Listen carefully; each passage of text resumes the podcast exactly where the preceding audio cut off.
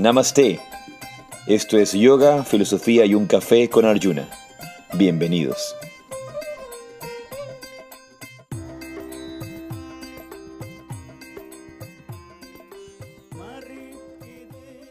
Namaste, Jai Sri Radhe. Yo soy Arjuna Das. Y yo soy Chintamani. Y esto es un episodio más de Yoga, Filosofía y un Café. Muy contentos de compartir otra mañana con, con ustedes. Otra mañana, otra tarde, otra noche. Depende desde dónde nos escuchan en vivo y también depende desde qué momento nos escuchas tú a través de Spotify, porque cada persona puede escuchar el podcast en distintos momentos. Hay quienes se hacen maratón de podcast, de repente no lo escuchan en un mes, me dicen, ah, no, no he podido, he estado muy liado, con mucho trabajo, con muchas cosas, y de repente nos pasan un mensaje y dicen, ah, ya voy por el capítulo, eh, no, no he escuchado los últimos 10 capítulos y ya voy por el 8. Entonces, alguien me decía que se había venido de viaje, eh, en viaje en avión, y que se había escuchado cuatro capítulos en el, en el viaje del avión y estaba muy, muy contenta. Era una, una chica que estaba muy contenta de haber venido escuchando yoga, filosofía y un café en su viaje de avión. ¿Y qué novedades hay? ¿Qué novedades me puedes contar? Ahora que dices eso, eh, la semana pasada conocí a una chica que me dice, yo sabía que me sonabas. Le digo, ¿de qué? Y me dice, resulta que una amiga me recomendó este podcast, Yoga, Filosofía y un Café, y yo te escuchaba ahora en esta clase y, decía, es que me suena, me suena, me suena. Y justo venía escuchando en el carro, me dice, eres tú, ¿verdad? Le digo, sí, sí, soy yo. Me dice, yo sabía que me sonaba, se me sonaba tu voz. De alguna parte sonaba eso. De alguna parte. Me había olvidado de eso. Qué bueno que, que te dije. La semana pasada fue. Y qué bonito, escuchándolo en el carro. Y qué bonito que otras personas recomienden también esto, esa generosidad de compartir lo que te está haciendo bien, lo que te sirve. Eh, más allá del, más allá del hecho de, a veces querer apoyar, porque a veces dices, ay, quiero, quiero colaborar con el trabajo que hace Arjuna, con el trabajo que hace Chintamani, con, con el podcast de ellos. Em, el hecho cuando realmente te das cuenta del valor que tiene y lo que está haciendo en tu vida y las reflexiones que permite el podcast en tu vida y estas enseñanzas, porque al final del día, de una forma informal, de una forma más cercana, de una forma más íntima, tratamos de presentar estos principios universales, estos principios profundos y estos, estas enseñanzas espirituales, ¿verdad? Nosotros tratamos de hacer esto y si realmente esto está haciendo ese trabajo en tu vida y tú lo puedes valorar, lo vas a recomendar a otros y poderlo hacer. Y a veces me, no me deja de asombrar cuando hay personas, en cambio, que no tienen esa generosidad, sino que prefieren guardárselo para ellos. Lo que pasa es que a veces eh, a, mí me ha pasado en otras, en otras cosas, en otras esferas de la vida, que pues tienes algo o vas a un lugar que te gusta mucho, o conoces a alguien que, no que te gusta mucho, pero que te gusta mucho lo que hace eh, y, y, no quieres, lo quieres como para ti. Porque, por ejemplo... Eso se llama egoísmo. egoísmo. Ya, yo sé, pero déjame, déjame ejemplificar me, conmigo misma. Eh, y yo creo que eso es válido cuando tú tienes una pareja, ¿sabes? Como lo quieres para ti, es como no lo quieres compartir. Amar es compartir. Ya, bueno. yo aquí comparto de otra forma. Y, está bien cuando tú tienes tu pareja o yo qué sé, pero pasa con amigos incluso, pasa y pasa con cosas así. O sea, mira, tú como surfista lo sabes, lo sabes, porque esto es, conoces una nueva ola, un, nuevo, un nuevo rincón, una nueva playa, algo que, que, nadie más conoce y se lo quedan. Para los que lo conocen, no lo andan divulgando, no lo andan diciendo como que, oye, vamos a tal ola. ¿Por qué? Porque se llena de gente y luego no puede surfear bien. Y a veces eso lo llevamos a, otros, a otros niveles, como estos de aquí, pero ya yo creo que a nivel de, enseñanza espiritual es válido el, compartirlo, porque si a ti te sirve... Aquí, es importante poner una frase clásica, una frase clásica... Adivino. No, no, una frase clásica del idioma hispano, del idioma castellano. Sí, pero no. Esa es la clase, esa, esa, esa, frase tan eh, vasta y poderosa. Sí, pero no. Sí, pero no, porque no aplica. No, no, no, no, no, no aplica. Eso era lo que una iba cosa a es decir. una ola, una cosa es una pareja, una cosa es una enseñanza, una cosa es una música, una cosa es un Exacto. cantante. eh, Es que a son, eso son iba, cosas a distintas. eso, a eso iba, que, que a veces nos podemos perder en, en eso otro o aplicamos exactamente lo mismo que hemos venido aplicando toda la vida de no comparto, cuando estas son cosas que sí valen la, voy a decir, no la pena, sino la, la alegría, compartirlas, porque te están funcionando a ser mejor persona, a desarrollarte, a madurar, a crecer. Entonces, qué lindo poder compartir con otra persona.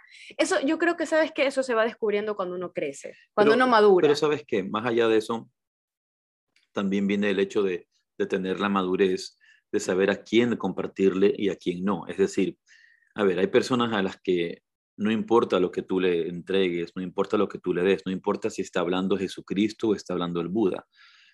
Si, si el podcast de aquí en adelante eh, lo va a llevar para Mahansa Yogananda y Ramakrishna, los dos hablando en el ¿Te podcast, esos, esos dos maestros, ¿quién sabe quién los va a entender? ¿Quién sabe quién va a entender lo que están diciendo? ¿Quién sabe quién va a valorar lo que realmente están diciendo? Seguramente no los entiendan. Por eso hay esta, esta, esta frase bíblica que dice el Señor Jesús, eh, no, no deis eh, lo sagrado a los perros, no deis los perlas a los cerdos, ni, ni lo sagrado a los perros. No hay que dar perlas a los cerdos ni lo sagrado a los perros, porque no sea que luego se, primero no las van a apreciar y luego se viren y te ataquen. Luego se den la vuelta y te ataquen. Entonces, muchas veces nosotros queremos compartir enseñanza espiritual o estos, estos, estas tradiciones o estas metodologías con personas que no están preparadas, con personas que no están listas, con personas que realmente no tienen la madurez y el desarrollo para llevarlas adelante. Y, puede venir esa mm, idea que tenemos, sí, pero ellos son los que más lo necesitan, pero las van a pisotear y luego se van a dar la vuelta y te van a morder, te van a atacar. Y es lo que está, está dicho en la Biblia y es lo que pasa. Todos, todas las personas que han caminado un sendero espiritual, eh, seguramente algunos de los novatos que están aquí no entienden eso, pero personas que tienen ya algún tiempo, digamos, tres años, cuatro años, quizá más, diez años dedicadas a la, a la, a la vida espiritual y mucho más aquellos que tienen 20, 30 años dedicados a la vida espiritual, saben que en algún momento de su vida han querido ayudar a alguien. Y, esa ayuda que han pretendido ha salido mal, porque les han recomendado y luego los han metido en problemas, luego los han metido en situaciones, luego los han metido en conflictos. Y esa persona no estaba lista para recibir esa enseñanza, realmente no la supo valorar, eh, no supo apreciarla y obviamente nunca la comprendió. Pero tú, obviamente, en tu generosidad, en tu, en tu auténtica mm, ganas de ayudar a otra persona, lo hiciste, recomendaste y, y saliste mal parado. Luego te criticaron, luego te dijeron algo. A todos, a todos absolutamente nos ha pasado.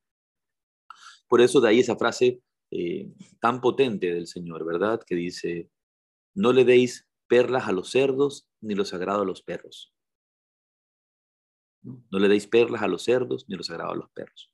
Entonces hay gente a la que no se le puede compartir estas cosas, pero cuando tú sabes que hay personas que están, que están en una búsqueda, que están en- interesados en desarrollarse, que están in- interesados en el desarrollo personal, qué mejor que recomendarles que escuchen yoga, filosofía y un Por café. supuesto.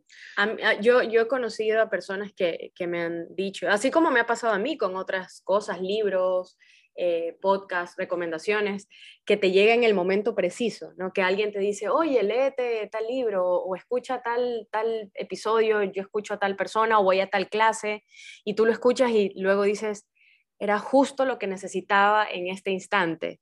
Y yo a todas esas personas luego les escribo, las llamo y les digo, oye, gracias, porque realmente me vino en el, en, el momento preciso, como anillo al dedo, ¿no? Entonces, es, es, es lindo, es lindo poder eh, compartir, poder recomendar y que esas cosas pues lleguen. Creo que ese es el, esa es la clave. Bueno, y ahora una de las claves y de las partes importantes de nuestro podcast, la oportunidad de hacer nuestra pequeña meditación antes de empezar oficialmente. Así que los invito, las invito a todos los que nos escuchan, donde quiera que estés, a entrar en un momento de meditación, a entrar en una actitud meditativa, a permitir que la mente se calme, se serene, que las, em- que las emociones se sosieguen, que el cuerpo se relaje, indistintamente si puedes cerrar tus ojos o si tienes que mantenerlos abiertos, si estás en tu oficina, si estás en tu auto conduciendo a tu oficina o regresando hacia tu hogar, donde quiera que estés. Simplemente regresa al espacio que ocupa tu cuerpo. Regresa al aquí y a la hora. No juzgues los sonidos que pueden haber a tu alrededor. No rechaces nada de lo que es.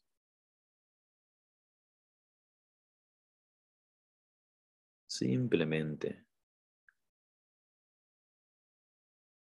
regresa al espacio donde estás sentada, al espacio donde estás sentado.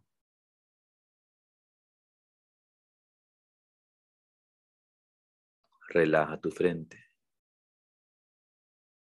Indistintamente si tus ojos están abiertos o cerrados, siente y nota cómo al relajar la frente los pensamientos se calman.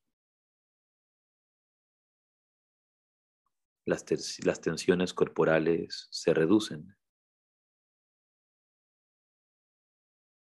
La respiración se hace más profunda. Más profunda y silenciosa.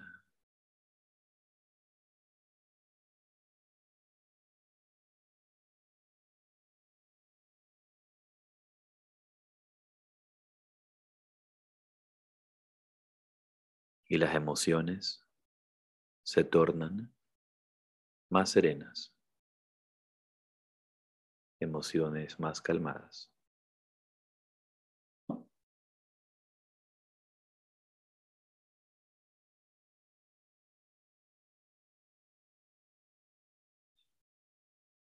Por un momento descansa en el flujo de tu respiración. Descansa en la sensación del aire que entra y sale por tus fosas nasales.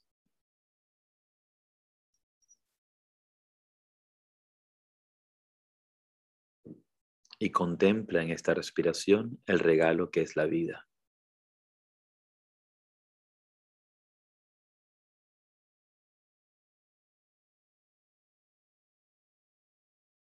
El regalo que es esta forma de vida que tienes ahora.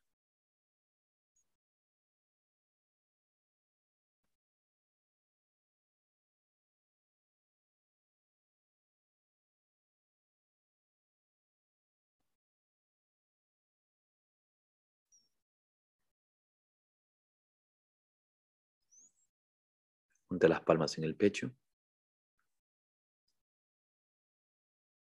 Om Ajnanatimirandasya Jnananghana Salakaya.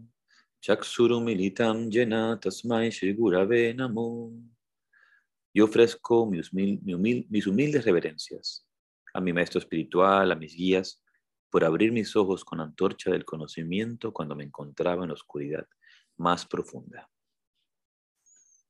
Y lentamente abres tus ojos, muy despacio abres tus ojos.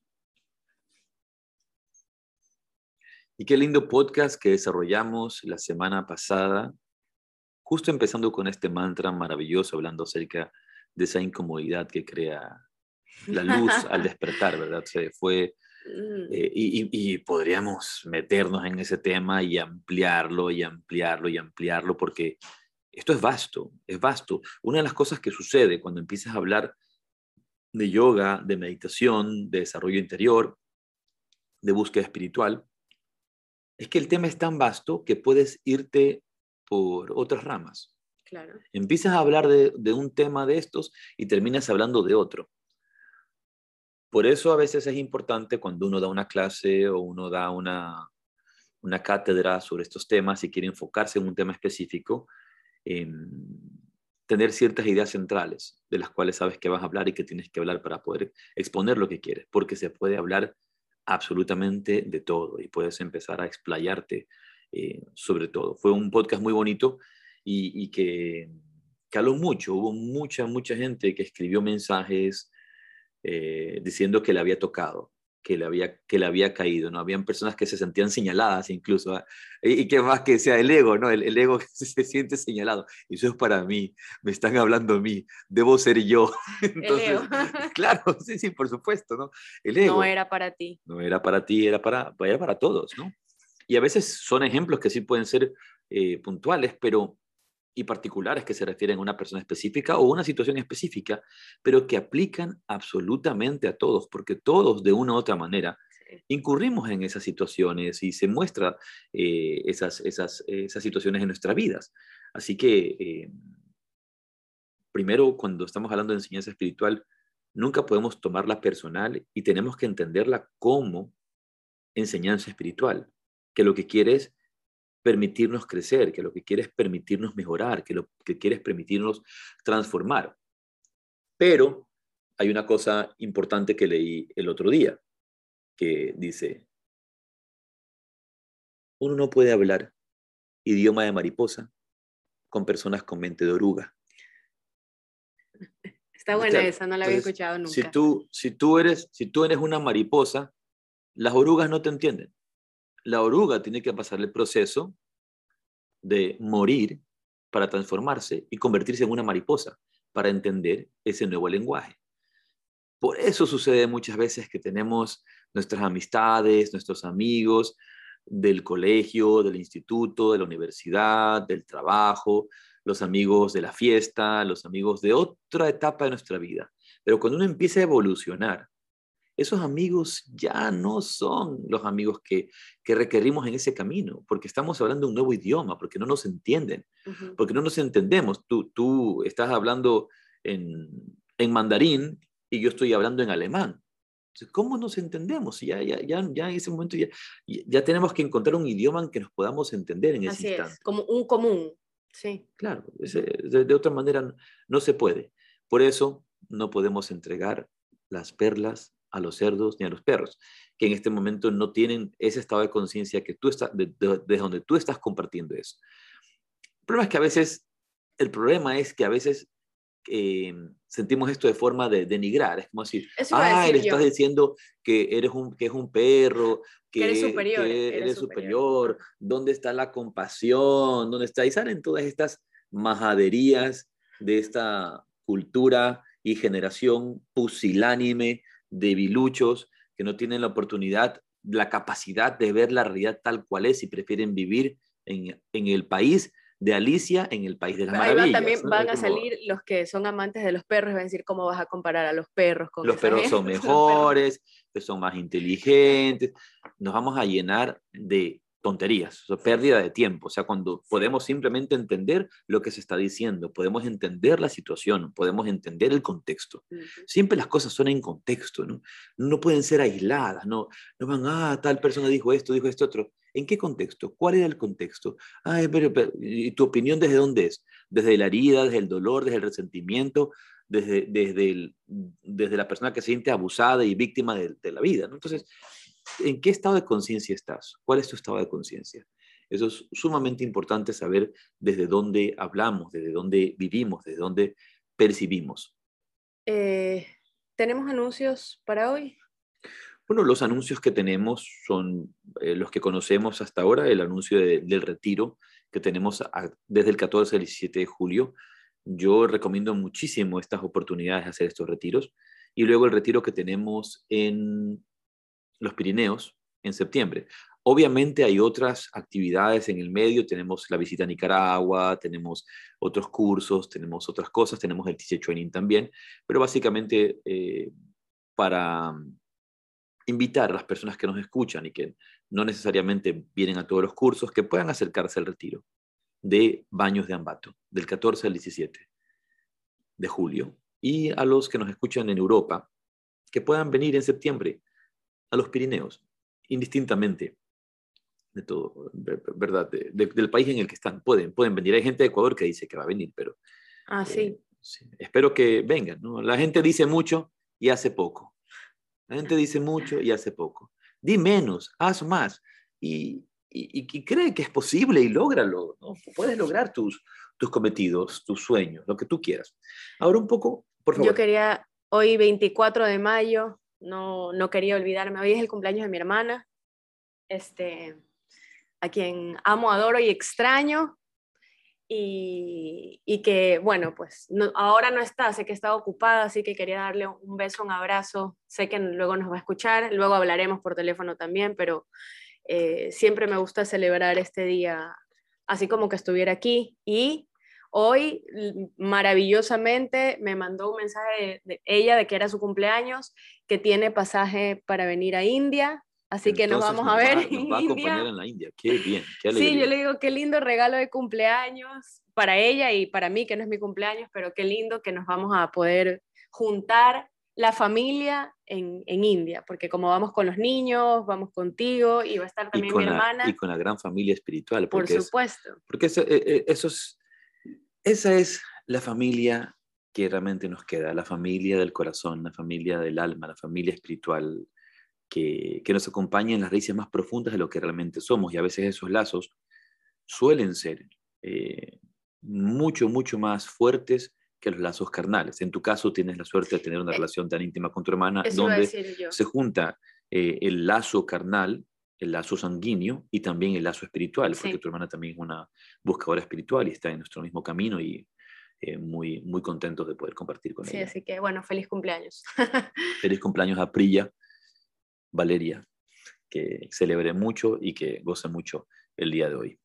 Bien, el día de hoy vamos a conversar acerca de un tema importante y un tema interesante que mm, surgió a raíz de esa pregunta que te hicieron a ti, que te preguntó una persona, una persona cercana eh, a la que aprecias, te preguntó, ¿qué es la meditación para ti?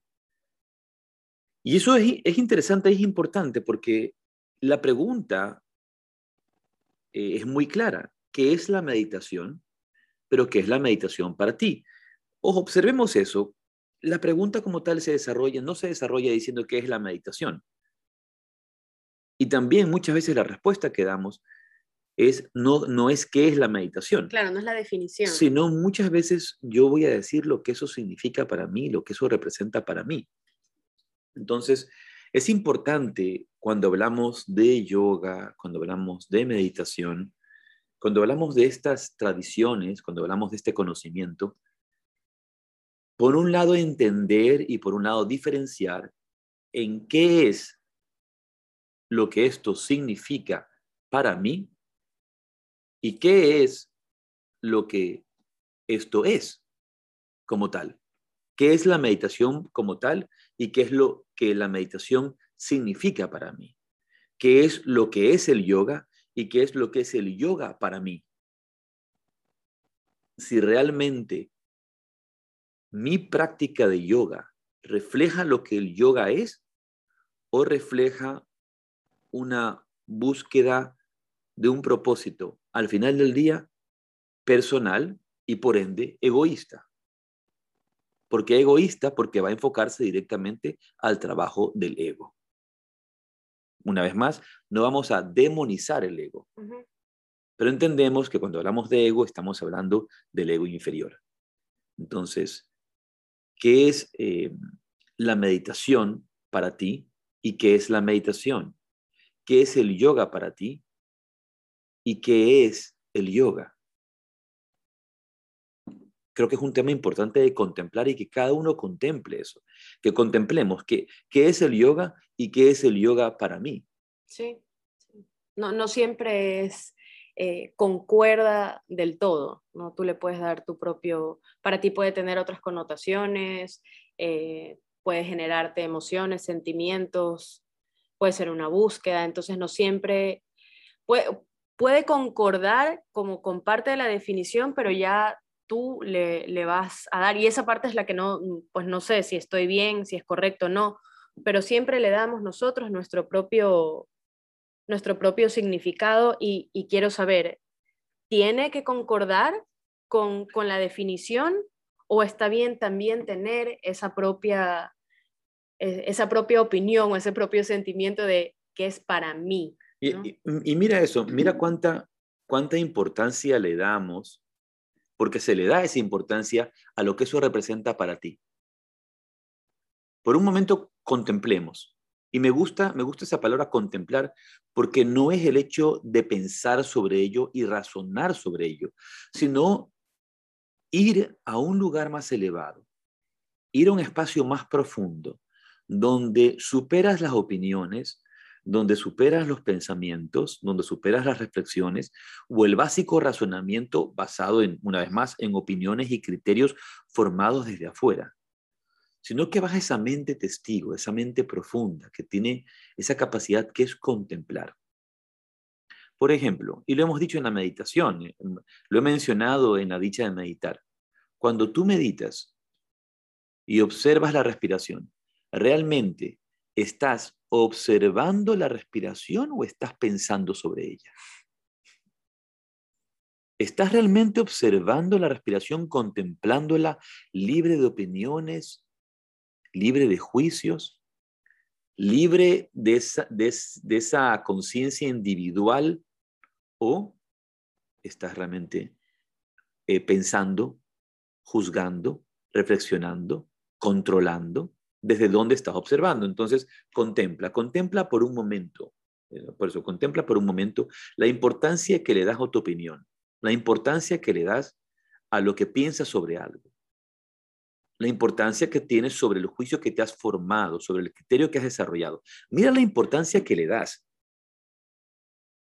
A, mí, y, lo voy a, voy a ser muy, muy franco y muy eh, eh, sincero. sincero sobre esto, pero en, de, forma muy honesta, a mí eso me parece una tontería, me parece una pérdida de tiempo, me parece, me parece un disparate el hecho de darle importancia a lo que yo pienso sobre algo, a lo que yo creo sobre algo, al valor que yo le doy según mis juicios y pensamientos.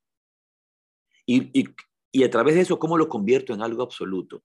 Y la importancia que le doy según mi pensamiento. Entonces, Creo que es más importante comprender lo que es más allá del entendimiento que yo le doy.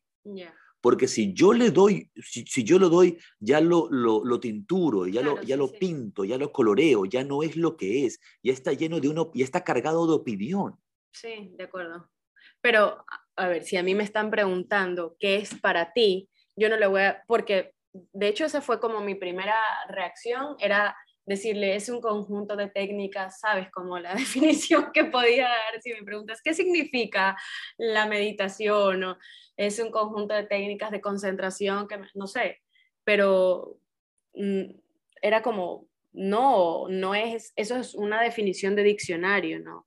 Eh, la meditación femenino, eh, sustantivo, dícese de, no, no, era, me está preguntando qué es para mí, entonces ya era subjetivo y, sí, era como, ok, sí, son técnicas de concentración, etcétera, etcétera, pero para mí es tal cosa, ¿no? Y para ser así muy honesta, como dices tú, fue muy difícil definirle o decirle qué era la meditación para mí, porque me sonaba tan a, como dicen en inglés, bumper sticker, ¿no? Esos, esos, esas calcomanías que tú le pones al, al, al carro, al bus, a la moto, que, que, dice, es mi lugar de calma, no sé, es mi oasis en el desierto. Era, como, era muy, muy eh, cita de Instagram y, y, no era eso. Y me, me puso a pensar realmente qué era la meditación para mí y fue casi imposible describirle.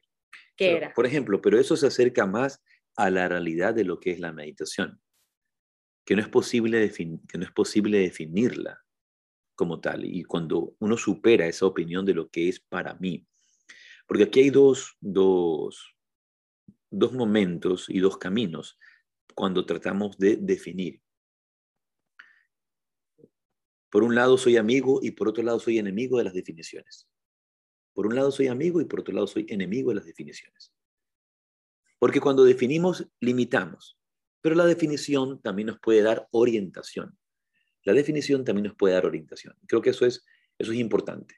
Cuando das una orientación, pero no cuando limitas, no cuando eh, excluyes, no cuando, cuando, creas nuevos conceptos, nuevas ideas. De hecho, esa fue mi, mi, mi respuesta en parte de la respuesta, porque te digo que estuve tratando de, de decir como esto que, que, que quería decir y no podía decirlo con palabras.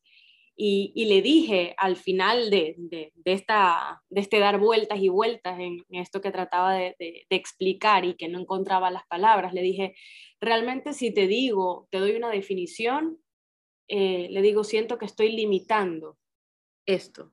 Así como si me preguntas qué es Dios para ti, por ejemplo. Le decía, si me pongo a, a decir palabras, a etiquetar como es amigo, es apoyo, es mi padre, no sé, pues lo que sea, siento que limito y que a lo que es claro, ilimitable. Y justamente regresamos al mismo, al mismo punto de partida. Estamos cargando de opiniones, estamos cargando de conceptos, estamos cargando de ideas, estamos, estamos cargando de, de definiciones basadas en qué? ¿De dónde vienen esas definiciones? de un, de un desarrollo espiritual profundo o desde una mente que piensa sobre algo y considera sobre algo. Pero del raciocinio, estás siempre pensando. Entonces, la, la importancia de ir más allá de esa definición. Luego, hay gente, por ejemplo, para la cual la meditación, y hay que decirlo, la meditación se convierte únicamente en un espacio de calma entre actividad y actividad. ¿Qué quiere decir eso? Por ejemplo, medito para hacer una pausa, para luego irme a tirar de, en un paracaídas en, un desierto en California. Eh, hago meditación para tener un espacio de calma. Para lidiar con mis hijos. Entre irme luego a lidiar con mis hijos. Pero la meditación y el yoga jamás ha tenido ese propósito. Quisiera pedirte que leas la definición de este hermoso diccionario Steiner del ocultismo del ocultismo, la psiquis y lo místico. Esos libros de los años 70, inicios de los 80. Eh, aquí, aquí a los que nos ven en, en, en, vivo. les voy a enseñar para que vean esta portada mística ¿no? de, estas épocas, ¿no?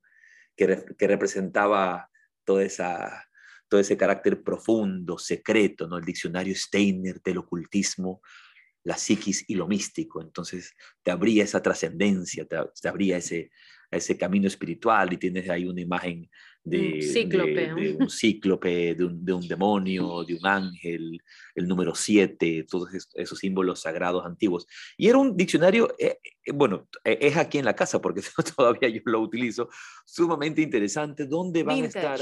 Libro vintage. ¿Dónde van a estar todas estas definiciones que, no era fácil encontrar en el pasado y es muy útil, sigue siendo muy útil. Entonces, en este diccionario hay una definición, cuando justamente un diccionario lo que hace es definir una palabra y define la palabra yoga. Entonces, quisiera que, por ejemplo, la palabra yoga leas la definición que da este diccionario. Ok, dice yoga. El antiguo sistema hindú de la autodisciplina y la preparación, definida por primera vez en el Gita, capítulo 6, 10 al 19 con el objeto de unir el ego inferior y el superior y lograr de este modo la libertad, de la de otro modo tanda inexorable del renacimiento y el karma. Puede lograrse un considerable dominio sobre la actividad subconsciente y dirección sobre el cuerpo físico y sus órganos, y se desarrollan fuertes facultades psíquicas. Si bien estas, se hace hincapié, no debe buscárselas por amor al poder. En la actualidad, son muy populares en Occidente algunos sistemas modificados del yoga utilizándolo primordialmente como un sistema de cultura física, objetivo para el cual el yoga nunca fue ideado. Mira qué interesante. Y esa definición nos aclara, obviamente, el propósito del yoga y nos aclara eh, lo que el yoga es. Y, es, bastante, es bastante clara, bastante, bastante concisa y bastante amplia para definir esto. Cuando se refiere al capítulo 6 del Bhagavad Gita, y quisiera leer esa, esa, ese sloka, ese verso del Bhagavad Gita, cuando Krishna le recomienda a Arjuna la práctica de yoga y le indica cómo practicarlo, él le dice, para practicar yoga uno debe irse a un lugar apartado, poner hierba kusha en el suelo y luego cubrirla con una piel de venado y una tela suave. El asiento no debe ser ni demasiado alto ni demasiado bajo, y debe encontrarse en un lugar sagrado. El yogi debe entonces, es decir, el practicante de yoga, el yogi debe entonces sentarse en él muy firmemente y practicar yoga para purificar el corazón mediante el control de la mente, de los sentidos y de las actividades. Y fijando la mente en un solo punto. Similar a la cita que tenemos también de los Upanishads, ¿verdad? Del Kata Upanishad, donde se va a, tratar una vez más, y quizás sea en los Upanishads, en este Kata Upanishad, quizás esta sea la definición más antigua que hay sobre yoga y hacia dónde enfocamos el, el yoga, ¿verdad? ¿Tienes la cita a la mano? ¿O la busco yo? No, la tenía y se me fue. Pero ya. Esto, el sujetar firmemente los sentidos y la mente, es lo que se llama yoga. Mira, ¿no? Esto, el, el sujetar firmemente los sentidos y la mente, es lo que se llama yoga. Hace unos días mandé al grupo, a nuestro grupo de yoga Rahasia de, de los estudiantes eh, a nivel global, un screenshot que me mandaron también de Instagram, donde había una nueva forma de yoga. Fútbol yoga. Toma, cuando crees que lo has escuchado todo, cuando crees que lo has visto todo, fútbol yoga. Hay que meter a los niños. Entonces salía, salía una persona como haciendo una postura invertida con la pelota entre sus, entre sus piernas. ¿No? Eh, sostenida entre los pies, entre las piernas. Eh, realmente disparates, puro marketing. Y pues sí, puedes venirme con el cuento de que la idea es traer, traer más paz, más tranquilidad, más serenidad a los espacios de fútbol que son muy violentos. Sí, sí, todo eso es verdad, todo eso es real.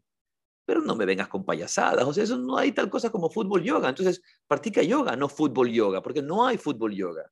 Lo que hay es futbolistas que pueden practicar yoga. Entonces también mañana vamos a hacer este, eh, abogados yoga. Bueno, tú tienes aquí una, cita en el, en el libro de, Ramiro Calle, Yoga, el método, y mm, es, tu, es, tu, prólogo. El prólogo, tú lo prologaste y dice, en el mundo moderno, sin embargo, tienes ahora toda clase de yogas adulterados, creados solamente para satisfacer las necesidades del consumismo occidental. Power yoga, yoga dinámico, surf yoga, yoga de acróbatas, yoga de la cuerda floja y hasta, el hasta es posible que haya salsa yoga. Ahora podemos añadir en la siguiente edición de este libro fútbol yoga. Es cierto que puedes bailar salsa y hacer yoga, pero lo que no existe es el salsa yoga. Es verdad que puedes surfear y practicar yoga, pero no hay yoga surf o surf yoga y es verdad que puedes hacer cuerda floja, slackline, pero es inadecuado hablar del yoga de la cuerda floja. Es verdad que puedes hacer acrobacias y también yoga, pero es poco sensato hablar del yoga acróbata. Pero sí, muchas de esas cosas las, las hacemos dentro de lo que es el marketing, de, lo que es la venta, de, lo que es eh, nuestros propios intereses al final del día que son egoístas, porque tienen que ver principalmente con solamente generar dinero, solamente generar interés, solamente generar em, eh, adeptos a lo que tú estás haciendo o llevando a cabo, pero de ninguna manera buscas transformar la vida de otros. Entonces, para muchas personas, por ejemplo, el yoga sí se puede convertir en, en su, en su espacio de ejercicio. Y, lastimosamente, para muchas personas, el yoga se ha convertido en su gimnasia. El yoga se ha convertido en su gimnasia. No puedo decir que está mal que una persona use el sistema de yoga para mejorar su cuerpo, para mejorar su salud, pero es limitarlo es limitarlo. Como dijo Ramiro Calle en la entrevista que tuvimos con él, y les adelanto que he conversado con Ramiro eh, la semana pasada, no he tenido tiempo de responderle a unos correos que intercambiamos, el último que él me mandó, en el cual estamos poniendo fecha para la siguiente, la siguiente entrevista, la siguiente conversación que tendremos con, con Ramiro. Entonces, em, como, como decía Ramiro Calle, muchas personas hoy día están utilizando el yoga solamente para soltar las caderas, para ajustar la espina, ¿no? para, para mejorar su postura. Pero ¿cuántos realmente lo están utilizando para transformar la mente? Para transformar la mente, para cultivar la mente, para sujetar la mente y los sentidos, tal y como ha dicho el Katupanishad. Entonces, una vez más, ¿qué es el yoga para ti? ¿Y qué es la meditación para ti? ¿Y qué es el yoga? Me estoy perdiendo en propias definiciones ¿Me estoy perdiendo en lo que esto significa para mí o lo que realmente esto produce, lo que realmente esto es? Como dice al final de, esa, de, esa, de ese texto que tú leías en el, en el libro de, de, el diccionario. del diccionario de Steiner, ¿verdad? Que decía, en la actualidad son muy populares en Occidente algunos sistemas modificados, modificados del yoga, utilizándolo primordialmente como un sistema de cultura física, objetivo para el cual el yoga, el yoga nunca fue ideado. Entonces, es verdad, eso, sucede hoy en día. Y en la práctica de yoga, en el camino del yoga, y que es obviamente el camino de la meditación, si vamos, por ejemplo, al, segundo sutra del Yoga Sutra, el primer Yoga Sutra, yoga se va a definir como meditación. Yoga es meditación. Cuando Patanjali dice yoga es silenciar la mente, luego Vyasa, el primer comentarista y el más autoritativo de todos los, los comentarios eh, antiguos del Bhagavad Gita, el, perdón, del Yoga Sutra, el primero de todos, que es el Yoga, yoga Vasya, que es el comentado por, por Vyasa, va a decir yoga es samadhi, yoga es un estado de meditación, yoga es el estado de meditación profunda. Eso es lo que es el yoga y que es el estado de meditación profunda, es el estado de, la conexión interior, es la disciplina mental, es eh, eh, las distintas etapas, porque aunque existan distintas escuelas de las grandes escuelas de Oriente, y eso es importante recalcarlo, que van a hablar acerca de la meditación y van a hablar acerca del yoga, van a dar también cada una distintos niveles de comprensión de lo que es. Porque por un lado es lo que es y por otro lado lo que no es. Y en el instante en que ya sé lo que es, dentro de, ese saber lo que es esta enseñanza, dentro de este saber lo que es la meditación y saber lo que es el yoga, hay distintos niveles de comprensión em, y distintos aspectos de esa práctica, distintos momentos de, de, esa práctica, que es, es muy, muy importante. ¿Tenías algo que querías leer? sí, es que te estaba escuchando tan atentamente. Eh, es que en este mismo diccionario, ahorita que estabas hablando de meditación, también está la, la definición de meditación y quería darla. Dice, disciplina mental mediante el cual, la cual tiene la mente que expandirse en un tema dado, utilizado con el fin de lograr la percepción de la naturaleza interior y el significado del universo, muy empleada por los ascetas orientales, los yogis y monjes y en los círculos de desarrollo espiritualista. Vemos una vez más este desarrollo de la meditación como un camino hacia la trascendencia, como un camino hacia el cultivo interior, como un, como un camino de transformación y desarrollo, porque son, son obviamente etapas también que vamos a hablar sobre la meditación, ¿verdad? Una, una etapa, ¿verdad?, que hemos hablado acerca de la autoobservación, del autoconocimiento, de la transformación, de la realización, luego de la trascendencia, etcétera. ¿Verdad? Pero para mucha gente la meditación es simplemente una herramienta para afirmar el ego, para afirmarse ellos mismos, para regresar a, autovalidarse a través de la meditación. Y luego que, les permita eh, continuar con sus vidas samsáricas, por así decirlo, samsáricas, que sigues dentro del samsara, que en ninguna manera estás buscando eh, esa, esa liberación, Ojo, no es rechazo a la vida, porque en el instante en que, te liberas de las cadenas del, samsara, lo primero que va a suceder es ver esta manifestación maravillosa de la vida como un regalo, disfrutarla, gozarla, pero desde el desapego, desde la libertad, desde la auténtica libertad, porque eso es, eso es lo que yoga es. Por, eso podemos decir, de repente tú dices, y cada uno dice, que te preguntan a ti, ¿qué es yoga para ti? ¿Qué es meditación para ti? Ah, meditación para mí es libertad. Pero una vez más, contempla de qué libertad te estás hablando. ¿De qué libertad hablas? ¿Hablas de sentirte libre porque tu cuerpo se siente relajado? ¿Hablas de sentirte libre porque estás dándole rienda suelta a tu imaginación? Hablas de sentirte libre y es libertad. ¿Y quién, y quién es libre? ¿Quién es libre? Tú, tú, eres, tú eres libre, ya tú. ¿Y quién es tú? ¿Quién es tú? En ese caso, ¿quién es yo? Y ese yo tiene nombre, tiene eh, eh, accesorios, ¿no? Tiene upadis. ¿no? ¿Qué, es ese? ¿Qué, ¿Quién es ese yo? es mujer, es hombre, tiene definiciones, tiene conceptos. Una vez más, regresas a la autorreferencia del ego, hacia allá. Entonces, al final del día, si alguien te pregunta qué es meditación para ti, ¿qué le dices? No. Lo que yo respondería, si alguien me pregunta qué es meditación para, para mí, yo le voy a decir, no, te voy a responder qué es meditación para mí. Te voy a responder lo que es la meditación. Y sacas el diccionario. No, no, no, no. No, no, no. Eso no. No voy a responder qué es meditación. Por ejemplo, una respuesta clara sería meditación es quietud. Ok. Meditar es, meditación es silencio, silencio interior. Silencio que se hace para ser capaz de escuchar la voz interior, la voz de la sabiduría, la voz de Dios. El tema una vez más es que cuando conversamos de distintos temas con quien sea que converses, una vez más los cargamos de opiniones, los cargamos de conceptos. Entonces, si tú dices, mi meditación, mi meditación es si, él te preguntara qué es la meditación para ti, obviamente alguien que te pregunte eso es alguien que no entiende lo que es la meditación, que no entiende lo que es la meditación. Y si te pregunta eso, eh, va a ser muy importante la respuesta que tú des, pero una vez más, igual la van a terminar cargando de opiniones, la van a terminar cargando de conceptos.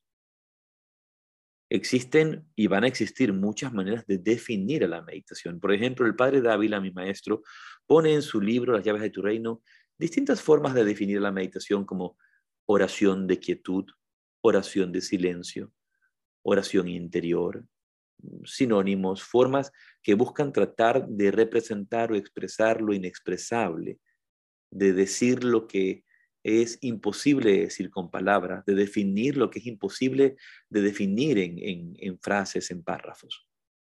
Porque estás hablando de una experiencia y, y, de una experiencia que trasciende la experiencia por sí misma. Es decir, la realidad del estado de la meditación es independiente de si lo experimentas o no. Ese estado existe, ese estado de conciencia es real, es vital. Es el sustratum de la realidad, la experiencia del cuarto estado, de lo que sostiene a todos los demás estados. Mira cómo una pregunta tan, tan sencilla como ¿qué es la meditación para ti? nos puede llevar a contemplar etapas mucho más profundas. Voy a tener que llamar a mi amigo y le voy a decir, borra mi respuesta del otro día, ahora te voy a dar otra. Borra, haz rewind, como que no te dije nada.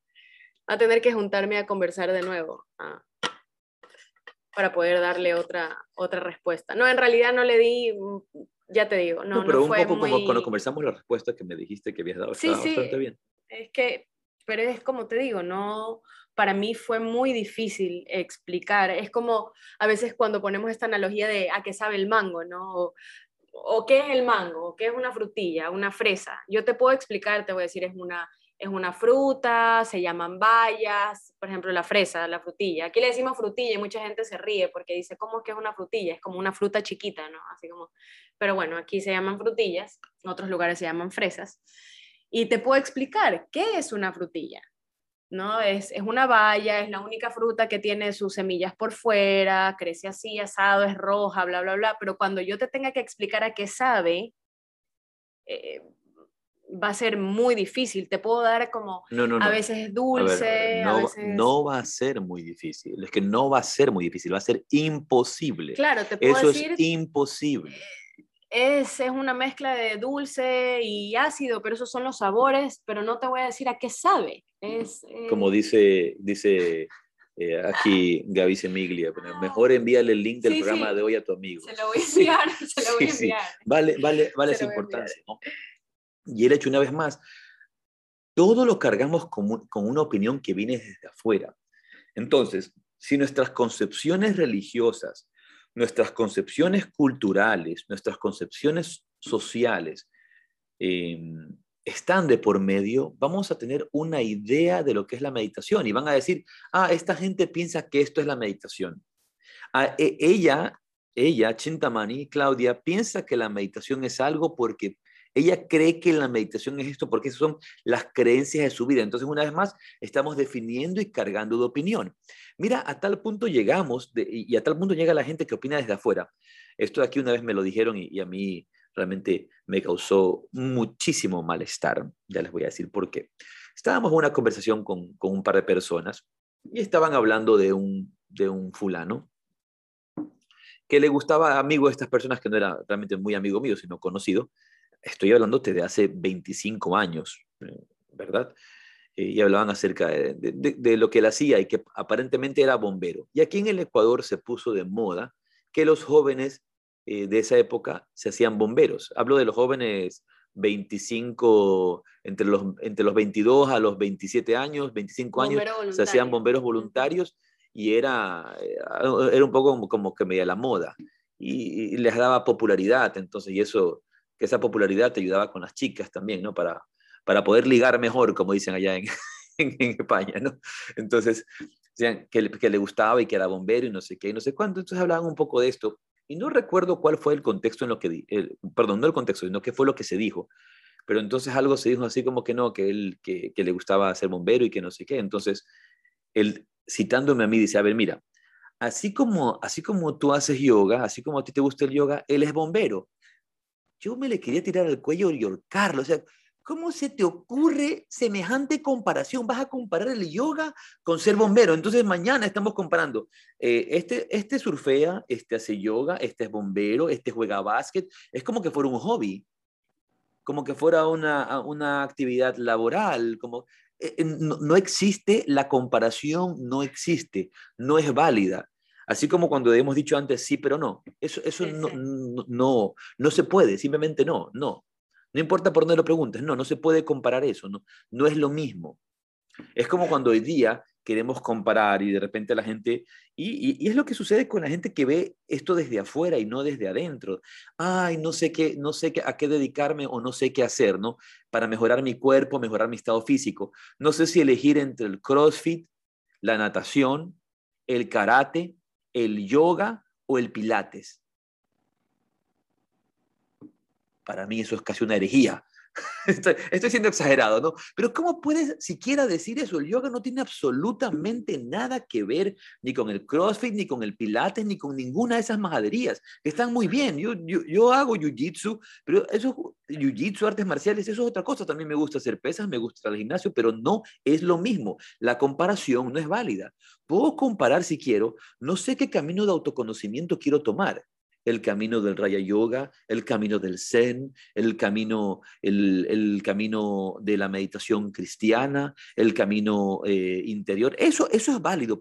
O, de repente el Qigong, el Tai Chi, como, como senderos de desarrollo integral, de trabajo de uno mismo, de comprensión de la mente, de comprensión de las energías esas comparaciones, por así decir, son válidas, pero no puedo comparar entre, eh, o ponerme a elegir entre el yoga, el pilates, el, crossfit, eh, las pesas y cualquier otra gimnasia que, que, es el tenis. No, no, la comparación no es válida. No aplica, no aplica. No aplica. Tú puedes, una vez más, yo puedo hacer tenis, yo puedo hacer fútbol, yo puedo hacer crossfit, yo puedo hacer cualquier cosa y también hacer yoga. Y el yoga me va a ayudar en, en distintas dimensiones de mi personalidad. Por supuesto, una parte en el cuerpo físico. Pero en el momento en que le quitamos al, eh, yoga todo su carácter interior y quitamos del, yoga toda su, su, su, su, contenido de autoconocimiento, entonces ya no es más yoga. Y una vez más, lo mismo sucede con la meditación si, si, no la entendemos como, ese método de transformación y la meditación se ha convertido en una, en una especie de escapismo de la dolorosa vida, entonces no estamos meditando bien, porque no estamos haciendo el trabajo para ir más allá de esa forma de entender la vida que, que estás buscando, que estás leyendo. Entonces, eso, eso de allí es, es importante, el hecho de también ver cómo entiende la gente desde afuera y qué estamos haciendo nosotros para que hacer que la gente que ve desde afuera el yoga, que ve desde afuera la meditación, lo entienda un poco mejor. No es lo que la meditación es para ti, es lo que la meditación es. No es lo que el yoga es para ti, es lo que el yoga es alguna vez leí una frase, y estas frases hay que también entenderlas en contexto, y se ha hecho muy popular, ¿no? Entonces, que decía, el yoga no se trata acerca, lo voy a parafrasear, pero que no me lo acuerdo de memoria, pero aquellos de ustedes de repente que son un poquito más intensos se pueden meter a buscar en se pueden meter a buscar en Google y encontrarla, ¿no? Eh, Estoy segura que, buscarla y encontrarla que dice así, el yoga no tiene que ver mucho con la flexibilidad de poner la cabeza en la rodilla o llevar tu cabeza hacia los pies. Tiene que ver con lo que aprendes en el camino de esa flexibilidad. Eh, ahí viene esa misma frase de nuevo, sí, pero no, no, no tiene nada que ver con eso el yoga, con qué es lo que aprendo entre, entre la flexibilidad que alcanzo para llevar mi cabeza hacia la rodilla, no, no, no tiene que ver con eso. El yoga no tiene que ver ni con flexibilidad del cuerpo, ni con que el cuerpo se vuelva saludable. El yoga tiene que ver con un cultivo interior. El yoga tiene que ver con una transformación interior. El yoga tiene que ver con el camino hacia esa transformación y hacia ese desarrollo interior. ¿Cómo estoy entendiendo el yoga? ¿Cómo estoy entendiendo la meditación? ¿Por lo que es o por lo que yo pienso que es? ¿Por lo que yo creo que es? ¿Por lo que la meditación es para mí? Es decir, para mí una historia, un concepto, una idea. En, mi historia, en mi concepto, en mi idea. No tiene nada que ver con qué, es el yo, qué, qué, aprendo en el camino de la relajación. Y eh, eso es una parte muy básica de la práctica del yoga. Y hay un montón de gente que hace estas citas y convirtiéndolas en la, en la última palabra.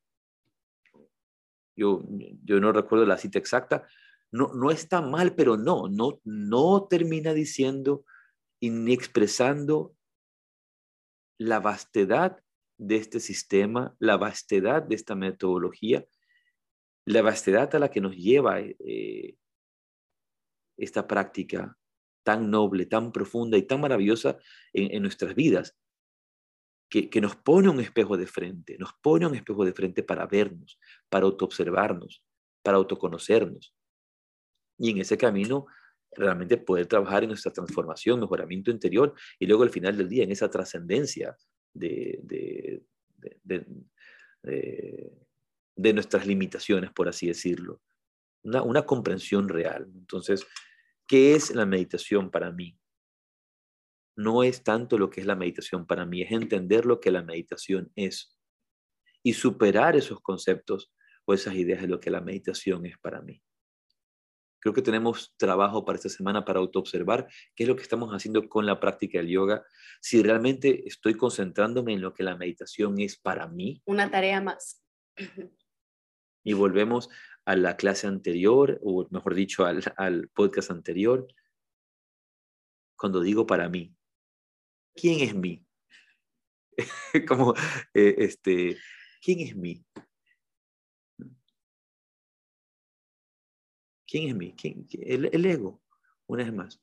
¿Qué es la meditación para mí? No qué es la meditación para mí, qué es la meditación. No qué es el yoga para mí, qué es el yoga.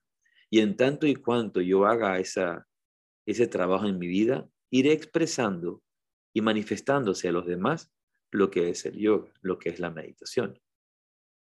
No es fácil cuando alguien te pregunta qué es la meditación para ti, pero creo que la respuesta eh, debe, debe, ampliarse, ¿no? ¿no? No solo de responder qué es la meditación para mí, sino qué es la meditación, qué es la meditación y cómo hay también todos estos distintos niveles y acercamientos de comprensión al, a las distintas etapas también que hay en la meditación, ¿no? porque son etapas que vamos viviendo. Bien. ya la, la próxima, o sea, voy a tener que estar atenta, creo, como, como todos, cuando respondemos o cuando nos preguntan y realmente deshacernos de ese, en mi opinión, es tal cosa, sino es esto. Además que es más fácil dar una definición a querer tú crear un, un nuevo significado de algo. Es, es, es difícil. Pero sabes que más allá de dar una nueva definición sobre algo, también no es cuestión de aprenderse de memoria un libreto. Por supuesto. porque no, no podemos saber lo que es la meditación si no hemos meditado. ¿no? Y luego están los que tienen meditando nada de tiempo y ya enseñan meditación. A, veces veo cosas y, me, me, causan un poco de alergia. Salía una, había un, post de estos que ponen en, de, de publicidad en las redes sociales. Decía, enseña meditación a tus clientes. Enseña meditación a tus clientes. Y mucha gente se está acercando hoy día a todas estas metodologías para enseñarle a alguien más. ¿Para qué? Para cobrarles. Entonces, voy a ayudar a alguien más a que se libere, pero yo no trabajo en mi liberación. Aprende meditación para entenderte.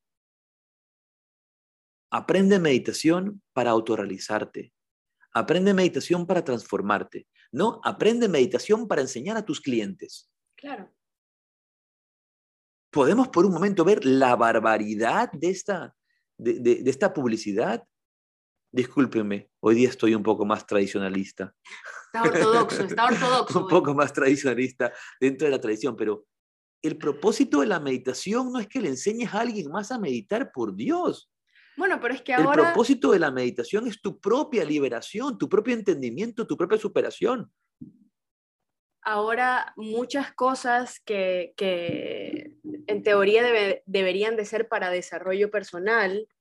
Por ejemplo, pongamos en la ayurveda, que, creo yo que uno primero, o sea, tú no puedes de hecho meterte a nada, ni a estudiar astronomía, ni astrología, ni medicina para enseñarle a alguien más.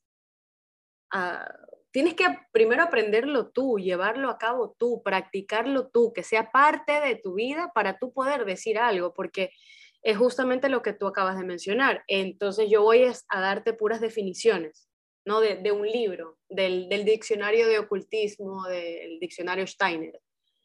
Y no es así. No puedes aprenderte un guion para venir y luego pues estarlo eh, repitiendo, repitiendo eh, y, ya está tienes que, y no puedes meterte a un curso de, no sé, pues, de pintura y al mes venir, y voy a abrirme ahora una clase de pintura para enseñarles a pintar a, mis clientes, porque yo el mes pasado aprendí. tú tienes primero que perfeccionar una técnica, estudiar por mucho tiempo para y hacer... Lastimosamente, el yoga no es algo ni de un mes, ni de un año, ni de dos años y no tiene que ver con el hecho de, aprender a hacer bien las posturas, sino realmente el trabajo interior, porque de otra manera lo único que estás haciendo es una especie de, de eh, como de trabajo biomecánico o como de kinesiología, con el yoga un poco como que nos centramos mucho en, en la parte externa de los huesos y de los músculos, pero no hay el trabajo interior.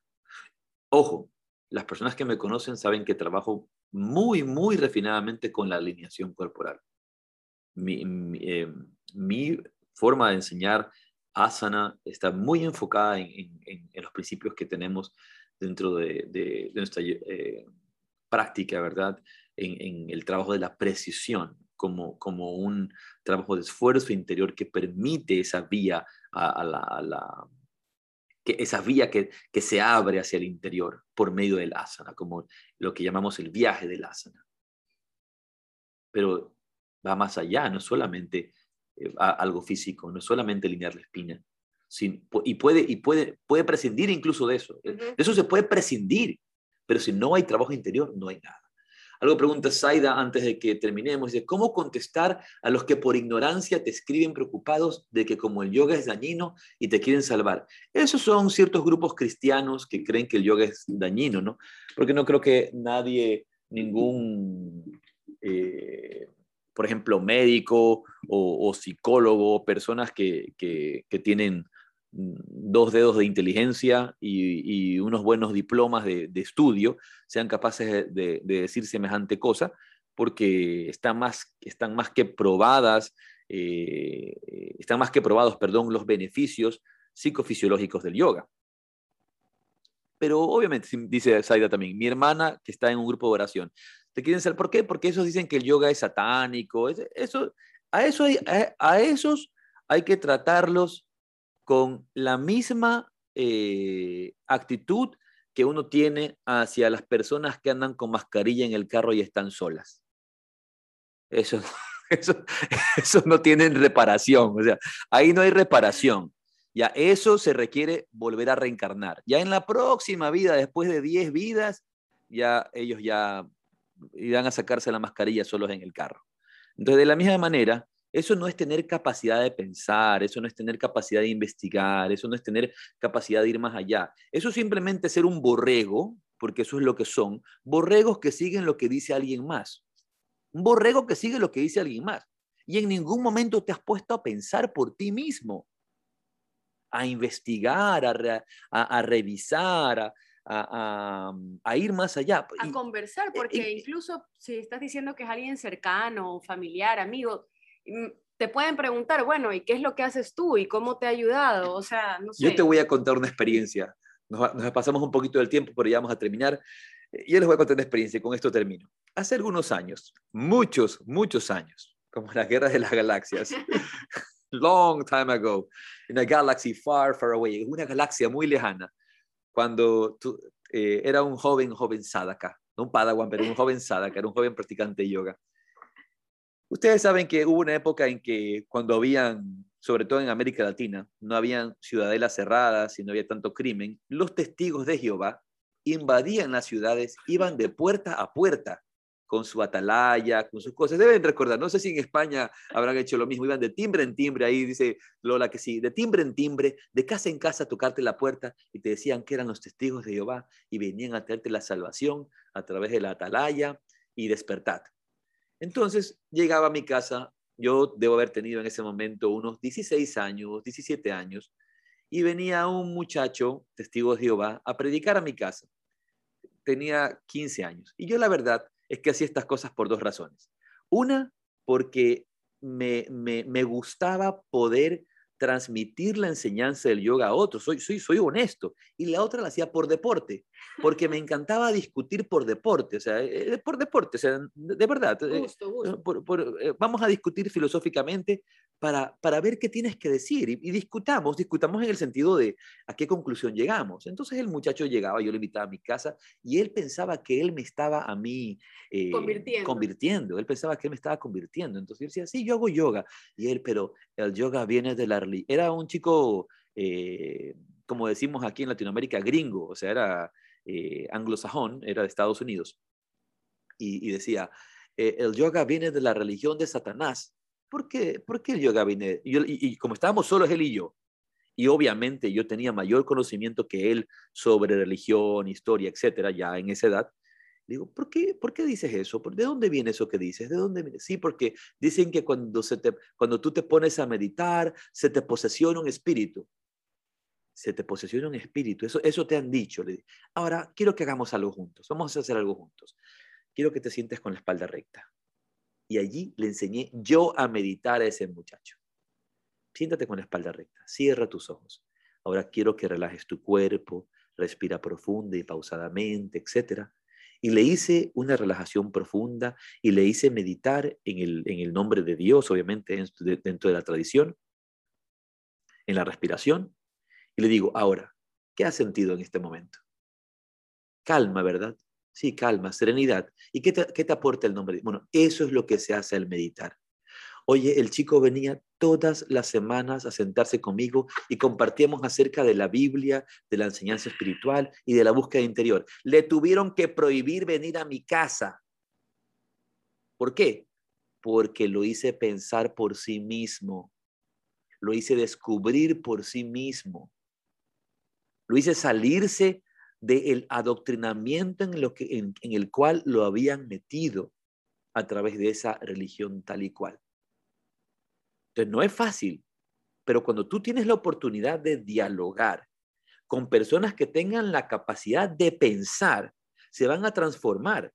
Pero en, muchos de, en muchas de estas religiones o tradiciones, o en la vida en general, hemos perdido la capacidad de pensar, porque ya no pensamos, y, y me refiero al pensamiento superior, a la mente superior, ya no pensamos, sino simplemente seguimos lo que alguien más nos dijo. Entendemos la vida como nos han enseñado que la vida es. y pensamos, tenemos valores, tenemos ideas, todas las consideraciones las pasamos a través de esos filtros que nos han impuesto. Y es difícil sacarlos. Entonces, personas como, como tu hermana que está en un grupo de oración, ámala, quiérela, pero no converses acerca de esto.